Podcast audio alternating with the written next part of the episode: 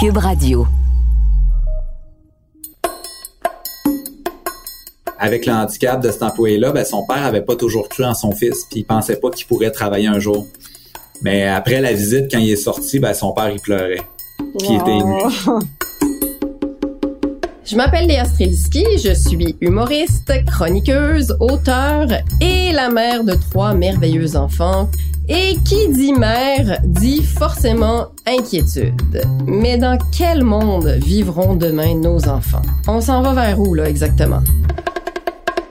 Pour calmer mes préoccupations sur l'environnement, les enjeux sociaux de diversité, la sécurité alimentaire, ben moi j'aime me renseigner, poser des questions, rencontrer ceux qui font partie de la solution.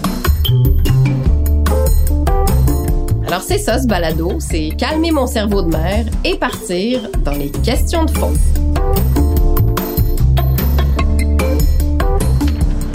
Donc on s'en va à l'école.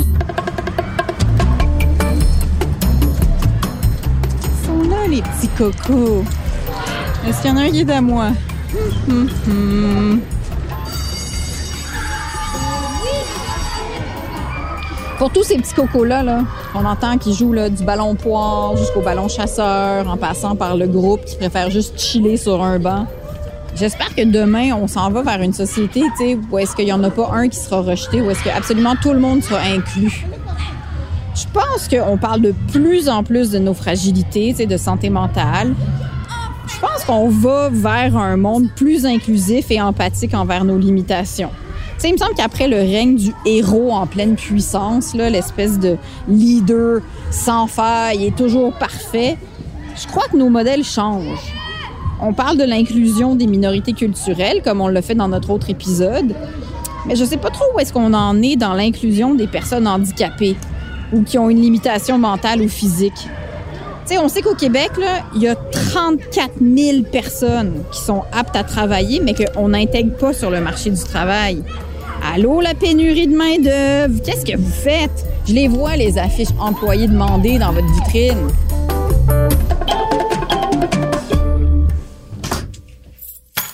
Donc, ce que je commence à comprendre, c'est qu'il y a des gens parfaitement prêts à travailler et qu'on n'emploie pas.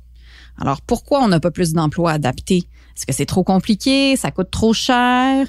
Ou bien, comme société, on n'ose pas, on comprend mal, on a un malaise? Mais il y a sûrement des entreprises et des organismes qui passent déjà par-dessus tout ça, non? Mais on dit que la nécessité est la mère de l'invention. Ben, en ce moment, là, c'est pas compliqué. Tous les secteurs ont des besoins flagrants d'employés. Donc, on doit bien être capable de s'organiser pour faire une place à ceux qui s'en cherchent une. Ceux qui souffrent d'un handicap, d'une limitation et qui se trouvent un travail. Comment ça s'est passé? Ben, je vais demander à Annie Parento. Elle est quadriplégique et elle dirige une maison de la culture. Elle, elle va m'en parler de la vraie réalité du terrain.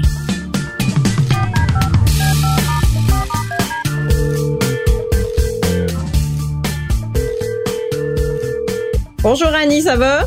Ça va très bien. Donc Annie, euh, je te présente brièvement. Tu es la directrice de la Maison de la culture de l'avenir en Estrie. Euh, au centre du Québec, en fait. Au centre du Québec. Oui. Et tu es quadriplégique, c'est ça? Comme ça qu'on dit? Oui, exactement. Quadriplégique ou quadraplégique. C'est la même chose. Puis euh, qu'est-ce que ça veut dire ça exactement? En fait, c'est que moi, je suis blessée médulaire. C'est un accident de plongeon de piscine. OK. C'est la lésion de la moelle épinière. Quand on dit quadraplégique, c'est que les quatre membres sont attaqués. Moi, c'est pas une quadraplégie complète parce que j'ai quand même un bras qui bouge euh, un peu, là. Mhm. Mais aussitôt que les quatre membres sont atteints, c'est quadraplégique. Donc, tu as eu un accident Oui, à l'âge de 15 ans. à l'âge de 15 ans. Donc, ça fait 34 ans que je suis en fauteuil roulant. Et donc, tu es dans un fauteuil euh, tout le temps. Là, on se parle de chez toi, là. Tu es, dans ton lit. Moi aussi, je suis dans mon lit. Je veux juste dire aux auditeurs, à tout le monde, on est toutes les deux dans notre lit. Et euh, donc, tu es dans un fauteuil. Normalement, il y a quelqu'un qui t'aide. Tu vis avec ta mère. Est-ce que c'est ça? C'est ce que j'ai compris? Oui, j'ai la chance euh, d'habiter avec ma mère. Justement, j'habitais à Danville jusqu'à il y a deux ans pour mon emploi. Là, on a déménagé. On a acheté une maison ici à l'avenir. On a fait adapter la maison, donc on est tout près de mon travail. Là, je peux y aller en roulant, donc euh, c'est parfait. Je me déplace en fauteuil euh, motorisé tout le temps et j'ai besoin d'aide pour à peu près tout là dans le sens euh, je peux pas me faire la cuisine, je peux pas bon une fois que j'ai mon assiette, je peux la manger mais j'ai besoin d'aide un peu pour euh, tout ce qui est mes besoins personnels. Et donc, Annie, tu as des outils spéciaux qui t'aident? J'imagine que tu as un ordinateur comme tout le monde, mais est-ce que tu as des outils, des gadgets, des robots qui t'aident? en fait, oui, mais ma meilleure façon, parce qu'à l'ordinateur, c'était vraiment très, très demandant. J'ai un bras qui bouge, mais qui bouge partiellement. J'utilisais pratiquement toujours mon iPad, mais il y a quand même des trucs qu'on peut pas faire avec l'iPad puis que ça prend vraiment l'ordinateur. Donc, ce qu'on a trouvé, c'est une souris oculaire qui est vraiment magique pour moi. Mais donc, tu la contrôles avec tes yeux? En fait, euh, j'ai un petit point qu'on colle euh, soit sur le front, mais moi, je le mets sur le milieu de mes lunettes. Je fais juste bouger ma tête, puis c'est la souris qui bouge. Ah! Et ça, c'est vraiment génial. Là. Moi, ça me, c'était vraiment très énergivore, là, l'ordinateur normal. Bon, ben écoute, je suis bien contente pour toi. Bravo à cette souris oculaire. Vive la science, vive la technologie d'abord. oui, pour ça, là, moi, en tout cas, je recule de 30 ans avec... Euh, je pitonnais les manettes de télévision avec ma langue, là. Vous pouvez vous. Ah, ouais, j'imagine. Oui, oui. Je réussis à porter une manette à ma bouche puis là, je pitonnais avec ma langue, puis je répondais au téléphone avec ma langue en appuyant ces boutons du téléphone. Et donc, tu travailles, comme j'ai dit, et c'est le sujet de notre rencontre aujourd'hui. Est-ce que tu as toujours travaillé? Tu as commencé à travailler à quel âge? Non, en fait, euh, j'ai fait longtemps du bénévolat. Donc, oui, je travaillais, mais pas salarié. Dans les premières années, nous, on avait, euh, pour faire une brève histoire, mais on avait une garderie de chiens à la maison. je m'occupais plus de ça, de prendre les téléphones. Donc oui, je travaillais, mais c'était chez moi là, c'était pas un employeur euh, externe. Donc c'est ta famille, tu veux dire? Oui, ma famille. Puis depuis six ans, je suis à la maison de la culture. Les quatre premières années, j'ai travaillé bénévolement. J'ai fait euh, le même poste que j'occupe présentement, mais bénévolement. Puis euh, depuis deux ans, je suis salariée euh, là à la Messe de la Culture. Puis est-ce qu'il y a une raison pour laquelle euh, c'était du bénévole? Est-ce que c'était juste votre entente ou est-ce que tu n'osais pas demander de salarié ou comment ça fonctionnait? En fait, au tout départ, lorsque je suis arrivée à la Messe de la Culture, c'est que la Maison de la Culture allait pas tellement bien. OK. C'était vraiment dans une mauvaise situation budgétaire. Puis je cherchais vraiment des gens qui avaient du temps, puis qu'il y avait vraiment ça à cœur. Donc, euh, il y a quelqu'un qui a pensé à moi, puis qui a dit, Annie serait tellement parfaite pour faire ça. Tu Donc, euh, au tout départ, c'était pas le but de demander un salaire, étant donné que ça allait vraiment pas bien. Mais une dame qui est venue pour euh, toute autre chose, une location, puis qui était pour... mais en fait, la dame travaillait pour Emploi Québec, puis elle dit, vous savez, hein, qu'il y a des très, très beaux programmes pour des salaires comme le tien sais, vous devriez demander, ça n'a aucun bon sens que tu fasses ça euh, bénévolement. Bénévolement, ben oui. Donc voilà, depuis deux ans, je suis salariée, euh, bien contente. Là, maintenant, la Messe de la Culture va vraiment très, très bien. De là, euh, même avec la pandémie, les activités sont reparties vraiment à plein. Et t'occupes de quoi? Donc, concrètement, ça ressemble à quoi tes journées? En fait, moi, je suis directrice générale. Donc, c'est vraiment, je fais vraiment de tout. Je planifie tous les spectacles qui auront lieu pour l'an prochain. Lorsque nos spectacles, je suis à la salle de spectacle pour tous les spectacles. Je vends des billets, euh, je fais la gérance du bâtiment, euh, la gérance du bar. Je fais vraiment de tout, tout, tout. C'est la bosse, là. exact. Et puis à la Maison de la Culture, il n'y a pas d'autres salariés, donc je fais vraiment de tout avec une équipe de bénévoles, bien entendu, qui me sert de bras. Parce que, bon, là, euh, lorsqu'il y a des travaux manuels, bien entendu, je suis pas capable de les faire. Tu peux pas les faire. c'est vraiment vraiment de tout. Puis quand tu as trouvé euh, l'emploi que tu as maintenant, qu'est-ce que ça a changé dans ta vie? Est-ce que ça donne un sentiment de sens ou de fierté ou euh, c'est quoi la différence au niveau de comment tu te sens? Non, vraiment. Étrangement, ma condition physique s'est beaucoup améliorée depuis que je suis tellement occupée puis que étrangement, je suis beaucoup plus en forme. Est-ce que tu dirais que c'est parce que tu te sers plus de ton corps, justement de ta tête, de ton esprit, ou euh, qu'est-ce que, je sais pas, as retrouvé une vitalité? Oui, puis pourtant, je suis jamais démoralisée. J'ai jamais fait de dépression ou de... Je suis vraiment quelqu'un de très, très positif, mais étrangement, ça a beaucoup changé ma condition physique. Comme quoi, par exemple? Ah, vraiment, j'avais un peu un abonnement à l'hôpital là, chaque année avec euh, tu sais des grosses infections, des Depuis six ans, j'en ai eu aucune. Aucun épisode que où est-ce que je suis allée à l'hôpital. Donc, tu sais, pour moi, c'est un peu magique, là. Donc, le travail, c'est vraiment quelque chose qui habite ta vie et tu vois des impacts positifs sur plein de sphères de ta vie, en fait. Vraiment. Ça a vraiment changé ma vie et c'est vraiment un gros, gros plus dans ma vie. Puis qu'est-ce que tu as à dire aux employeurs? Parce que tu sais on vit une pénurie de main-d'œuvre en ce moment puis pourtant le taux de chômage chez les personnes en situation de handicap est quand même très élevé. Puis c'est sûr qu'il y a plein de gens qui ont des capacités puis qu'on n'emploie pas.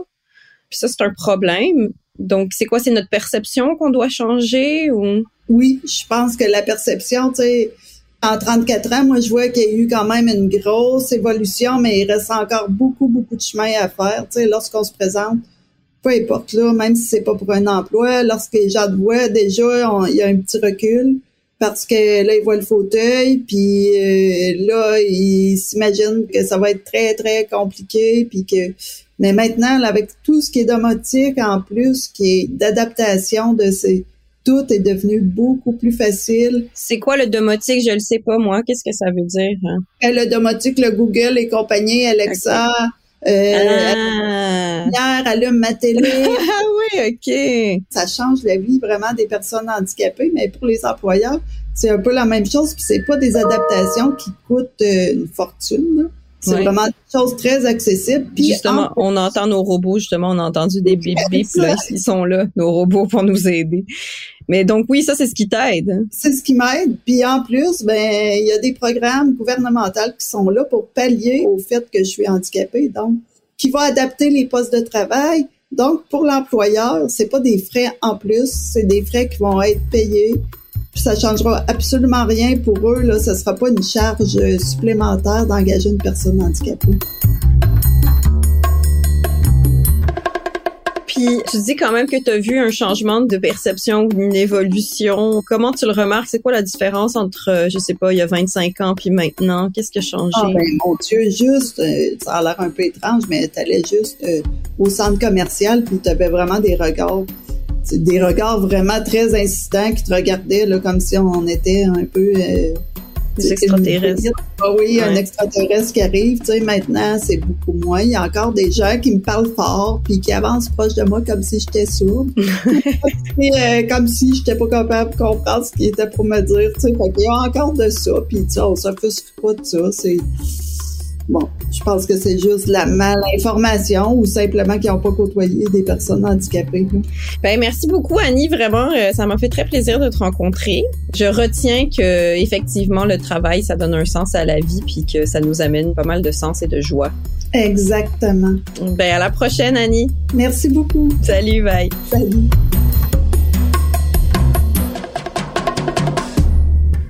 Ce qui me frappe dans le discours d'Annie, c'est à quel point le travail a donné un sens à sa vie et a même changé sa santé. Hey, tu parles d'une résiliente, toi, qui a su s'organiser. Elle gère une équipe uniquement avec sa tête. Elle contrôle une souris d'ordinateur avec ses lunettes. Il me semble qu'il y a un assez grand éventail de postes dans le monde du travail, non? Bon, l'enjeu, c'est comment faire comprendre à une majorité d'employeurs que ça se fait et que ce sera sûrement bénéfique pour leur entreprise ou leur organisme. Ben, à ce sujet, je vais parler à Jean-Sébastien Daigle, qui dirige la société VIA, qui depuis près de 45 ans maintenant place l'individu au cœur de ses actions.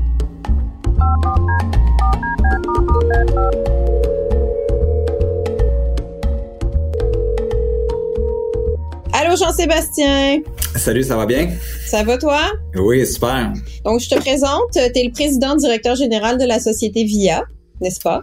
Oui, tout à fait. Et donc la société VIA, c'est une société de recyclage. Exact. Donc euh, vous triez des matières pour les recycler, c'est comme ça que je comprends c'est quoi du recyclage. oui, exactement. Donc on fait ça depuis le début euh, les balbutiements du recyclage là au début des années 90. Et donc, vous, la particularité de l'entreprise, c'est que vous employez beaucoup de gens euh, qui sont en situation de handicap ou qui ont des limitations, c'est ça? Exactement. Donc, euh, Société Via, en fait, euh, notre mission, c'est de créer des emplois pour des personnes qui vivent avec une limitation fonctionnelle, qu'elle soit physique ou mentale. Donc, c'est vraiment notre mission. Puis chez nous, un peu plus de 60% de notre personnel a une limitation fonctionnelle. Fait que actuellement, on est peut-être 310 là, euh, employés dans l'organisation. Fait que ça vous donne une idée, là, euh, presque 200 employés qui ont une limitation ah, chez ouais, c'est quand même énorme, là. Tout à fait. Puis donc, comment ça a commencé, ça? D'où est venue l'idée? L'idée est venue vraiment de gens d'affaires de la ville de Lévis. On est une entreprise qui est née à Lévis. Fait que c'est vraiment des gens qui voulaient faire une différence dans leur communauté, puis justement permettre à des gens qui étaient euh, pas en mesure de travailler sur le marché régulier, de leur offrir un emploi pour justement développer leur confiance en eux, euh, créer un milieu social, puis les permettre d'être actifs dans la société. Donc, nous, on a été fondé en 1977, puis quand on a commencé, en fait, on faisait des tartes au sucre, fait qu'on était vraiment dans le domaine alimentaire. Puis de fil en aiguille, on a fait toutes sortes d'activités, là, en passant par la fabrication de vadrouilles, en passant par le pelage de légumes. Et puis, au début des années 90, quand le recyclage de papier, en fait, euh, confidentiel, euh, était une activité qu'on faisait déjà et que le recyclage a commencé, ben, c'est là qu'on s'est lancé dans l'aventure. Puis c'est quand même assez avant-gardiste, non seulement pour le recyclage, mais en plus pour cette vision sociale. Euh, est-ce que ça vient d'un parcours personnel, je sais pas, quelqu'un qui avait une sœur handicapée, ou c'était vraiment juste euh, une, mission? Tous les gens qui ont formé Société Via, c'est sûr qu'il y avait dans leurs proches, euh, de près ou de loin, des personnes handicapées dans leur famille ou dans leur entourage. Puis aussi est né un programme qu'on appelle aujourd'hui le programme des entreprises adaptées. Donc, dans le fond, nous, ce que ça nous permet, c'est euh, avec Emploi Québec d'obtenir des subventions pour compenser le manque de compétitivité de nos travailleurs. Fait que ça permet de rendre euh, pérennes euh, justement nos activités, là, entre autres. Est-ce que tu dirais que c'est parce que votre entreprise est particulièrement facile à adapter? Est-ce que le recyclage, c'est quelque chose justement, je sais pas, il y a, comme une, une, répétition de tâches ou bien, tu sais, est-ce que c'est quelque chose qui s'adapte facilement? Ben dans le fond, euh, tu sais, nos employés, là, euh, ce qu'ils viennent chercher chez nous, puis ce qui est vraiment euh, plus important, ben, tu sais, comme tu le dis, dans le fond, toute la stabilité et la répétitivité des tâches. Donc, mmh. pour quelqu'un, par exemple, qui va être anxieux, ben justement, une tâche qui va toujours changer avec des nouveaux défis, c'est pas un environnement de travail qui est rassurant. Fait que la première chose qu'ils vont venir chercher, c'est cette stabilité-là, puis ce calme, je dirais, un calme émotionnel, si on veut. Puis c'est quoi les défis euh, d'intégration? Qu'est-ce que ça prend pour euh, adapter une entreprise euh, à des employés qui ont des limitations ou des handicaps? Hein? Je pense que ce que ça prend, c'est la même chose que dans n'importe quelle organisation, c'est-à-dire il faut être à l'écoute de nos employés. Fait que ça, c'est vraiment la première étape. Fait que c'est sûr que nous, ce qu'on permet, entre autres, c'est vraiment de s'adapter vraiment à leur réalité, à leur capacité, tout ça. Fait que, tu sais, j'ai des gens qui rentrent pour travailler deux demi-journées par semaine. Et puis j'en ai d'autres qui vont travailler 40 heures semaine. Fait que, tu sais, on adapte beaucoup les horaires de travail. Fait que, tu sais, ça, déjà en partant, c'est quelque chose qui fait vraiment une différence. Fait qu'on va vraiment y aller par la méthode des petits pas. Donc, l'idée, c'est pas de sauter d'étape, vraiment un pas à la fois. Tu vois, donc j'ai, j'ai un aide mécanicien ici euh, dans une de mes usines qui, lui, dans le fond, avait fait un accident euh, de moto. Fait qu'il y a eu un traumatisme crânien. Puis suite à son traumatisme crânien, euh, la maladie mentale euh, est rentrée dans tout ça. Donc, nécessairement, il a arrêté de travailler. Puis quand il est arrivé chez nous, il a commencé à deux demi-journées par semaine. Puis aujourd'hui, il est rendu à 32 heures par semaine. Puis il fait un super bon travail. Fait que, tu sais, vraiment, ça, ça a été hyper important. Puis l'autre chose, ben, c'est sûr que on a euh, des tâches qui sont simples et répétitives et très, très bien expliquées. Donc, quand, mettons, un employé va rentrer chez nous, ben, c'est sûr que il va relever de son superviseur, mais on a des éducatrices spécialisées dans chacune de nos usines. Donc, quand euh, l'employé vit une difficulté ou une problématique qui va sortir de la production quotidienne, si on veut, ben, l'éducatrice vient en support. Donc, ça, c'est vraiment quelque chose qu'on a euh, dans chacune de nos usines puis qui fait une grande différence. Puis aussi, dans le fond, on a des formateurs puis des coachs un peu comme un... Quand tu arrives dans, dans l'organisation, ben tu vas avoir un autre employé qui va t'accompagner justement dans l'apprentissage de tes tâches puis tout ça. Fait que ça, c'est hyper important également. Fait que ça, ça fait partie des éléments qu'on met en place. Puis, tu sais, comme je disais, la première étape pour nous, c'est vraiment que les gens puissent trouver une stabilité dans leur travail, puis qu'ils soient bien.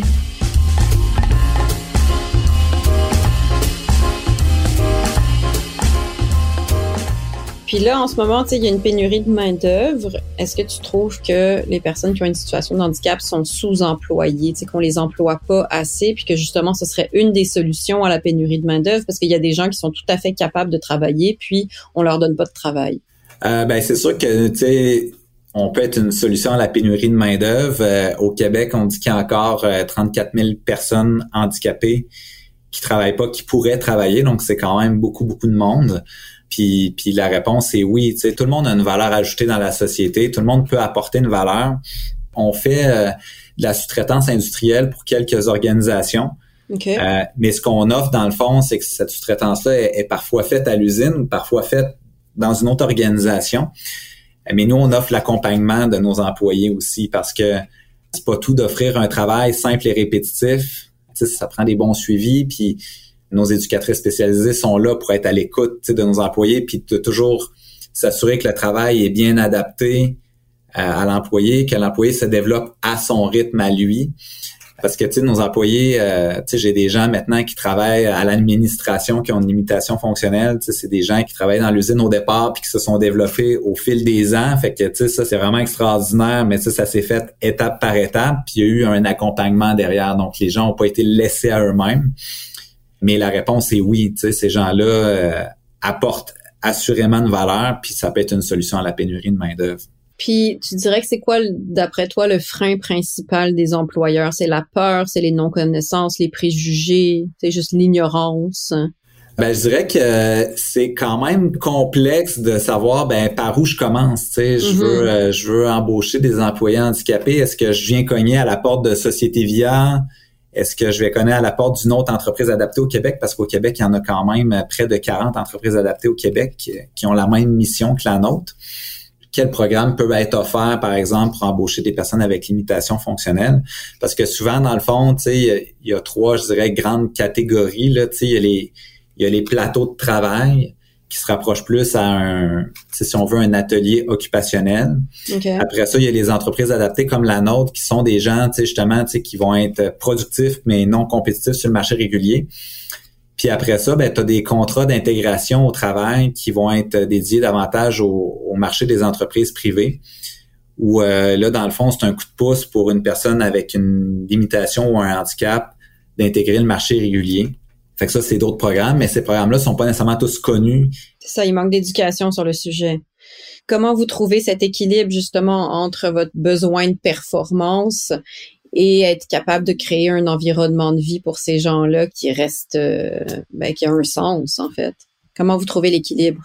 Euh, ben, l'équilibre est toujours à créer à tous les jours. Fait que, nous, notre philosophie de gestion, c'est vraiment ça. C'est d'avoir euh, c'est d'allier bien-être humain et efficacité de nos opérations. Fait que c'est un équilibre qui est toujours fragile, mais tu quand on est capable d'être à l'écoute de nos gens puis de les mettre à des postes de travail qui vont solliciter davantage leurs forces, ben c'est là qu'on va chercher le meilleur de chacun. C'est ce qui nous permet d'être productif, efficace, puis en créant des milieux de vie intéressants, puis on a des professeurs qui sont là à temps plein dans nos usines qui vont offrir des formations diverses à nos employés pour les développer, apprendre à gérer leurs finances, organiser un projet X ou Y. Mais ça, ce que ça permet, ça permet la rétention de nos employés aussi. Fait ce qui fait qu'une entreprise va être rentable, va être efficace aussi, c'est de garder son monde, parce que souvent on parle d'attraction de main-d'œuvre dans toute cette pénurie de main-d'œuvre-là, mais quelle énergie on met à garder notre monde au quotidien.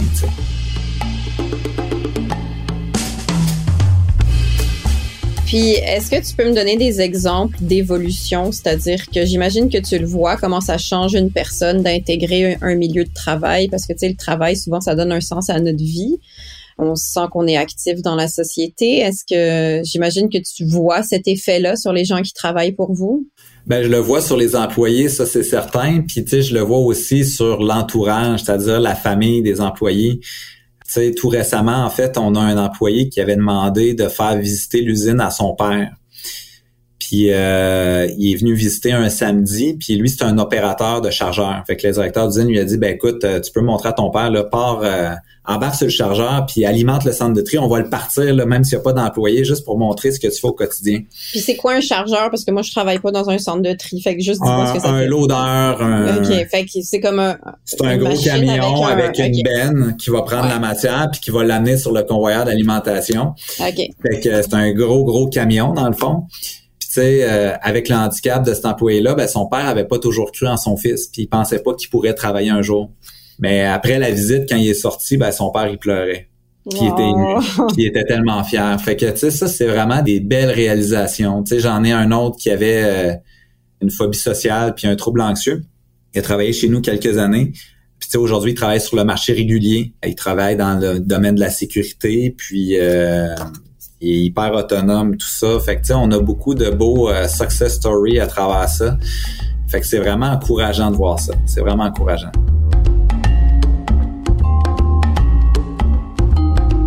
On parle quand même de 34 000 personnes qui n'ont pas d'emploi et qui pourraient travailler. Est-ce que tu trouves qu'il y a eu une belle évolution dans le temps et est-ce que pour toi, tu as de l'espoir sur l'avenir que euh, ça, ça va changer? Je le souhaite énormément parce que, justement, là, on vit la pénurie de main-d'œuvre puis on va continuer à la vivre au, moins pour les cinq prochaines années, au minimum. Fait que j'ai de l'espoir, il y a beaucoup de potentiel, puis pour ça, ben, faut être en mesure d'aller chercher ces gens-là, de les motiver à venir travailler, puis aussi justement d'adapter nos programmes, adapter nos organisations pour pouvoir les accueillir. Mais euh, oui, je suis très confiant que on a fait un bon bout de chemin, puis on peut faire encore plus. Ben, merci beaucoup, Jean-Sébastien, puis bonne continuation. C'est super ce que vous faites. Merci beaucoup. À la prochaine. Bye. On doit faire ce qui est en notre pouvoir pour redonner une chance égale au monde et inclure toutes les marges de la population. On est obligé de faire nos sociétés en tenant compte de cette vulnérabilité. il me semble que ça devrait au moins être l'idéal qui nous motive. Donc, si on revient à la question de base de ce balado, là, qui était mon moteur, dans quel monde vivront mes enfants demain? Eh bien, dans le monde dans lequel j'ai accepté de les faire naître. Complexe, pas toujours beau, mais plein d'humains, remplis d'idées, prêts à se lever le matin pour entretenir la Terre, régler les problèmes et aider ceux qui en ont besoin.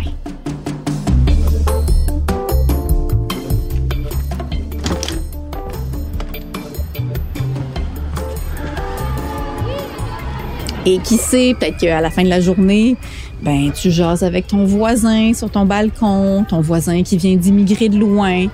Puis là, tu pognes une tomate que tu as fait pousser toi-même, puis tu croques dedans. Puis là, tu gagnes.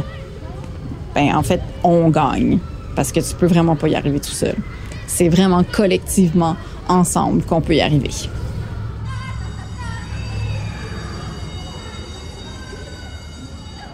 Je m'appelle Léa Streliski.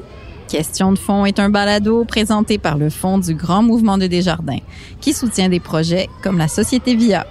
Cette série est une production Cube Radio. À la recherche, Marie-Pierre Caillé. Au montage, Philippe Séguin. Et à la réalisation, Bastien Gagnon-La France.